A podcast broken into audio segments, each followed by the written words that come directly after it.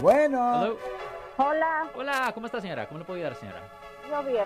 Ok, mire, Sí. mi, pre- mi pregunta es ¿Cuál es su pregunta?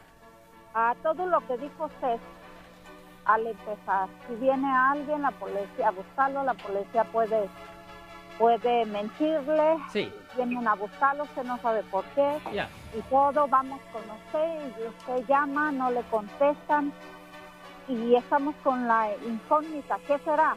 ¿De qué? ¿Por ¿Que la no policía no contesta? No, no, allá a- usted llama a, a la allá donde vino el detective Sí. y a buscarlo y, y llama usted, pero no están cerrados o lo que sea, no le contestaron. Entonces, O sea, ¿qué no le, no le contestaron a la persona que estaba pues arrestada, pues, o, o la persona No, que... no había- le contestaron a usted el abogado. Ok, so, ok. Es lo que sigue. Ok, so por ejemplo, Para cuando nuestra saber. oficina, normalmente cuando nuestra oficina, por ejemplo, ah, nosotros no simplemente hacemos llamadas. Por ejemplo, cuando nuestra oficina, yo no sé cómo trabajan otros abogados, pero cuando nuestra oficina es contratada por alguien para empezar con una investigación con la policía, la primera cosa que nosotros le hacemos es que le mandamos un fax a la policía. Es un fax a la policía que es una carta de representación.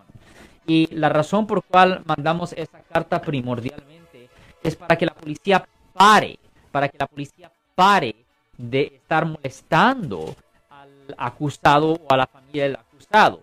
Porque legalmente cuando una persona que ha sido acusada por haber cometido una falta, ah, si la policía o cualquier persona sabe de que esa persona ya tiene representación con respecto a ese tema, a ese caso, es ilegal tratar de ponerse en contacto con esa persona para tratar de preguntarle del tema o de discutir el tema. Ahora, la policía puede decir, ok, pues en vez de ir a esta ruta, en vez de estar molestando a la persona, ahora vamos a proceder con mandar el reporte a la fiscalía. Después la fiscalía va a estudiar el reporte y ellos van a decidir, ellos van a decidir si ah, el caso tiene suficiente para que le impongan cargos. Y si la fiscalía hace la decisión de presentarle los cargos, ahí es cuando ah, pueden imponer una orden de arresto o ah, la policía puede llegar a someter el documento o puede recibir un documento en la en el correo indicando que tiene una fecha de corte.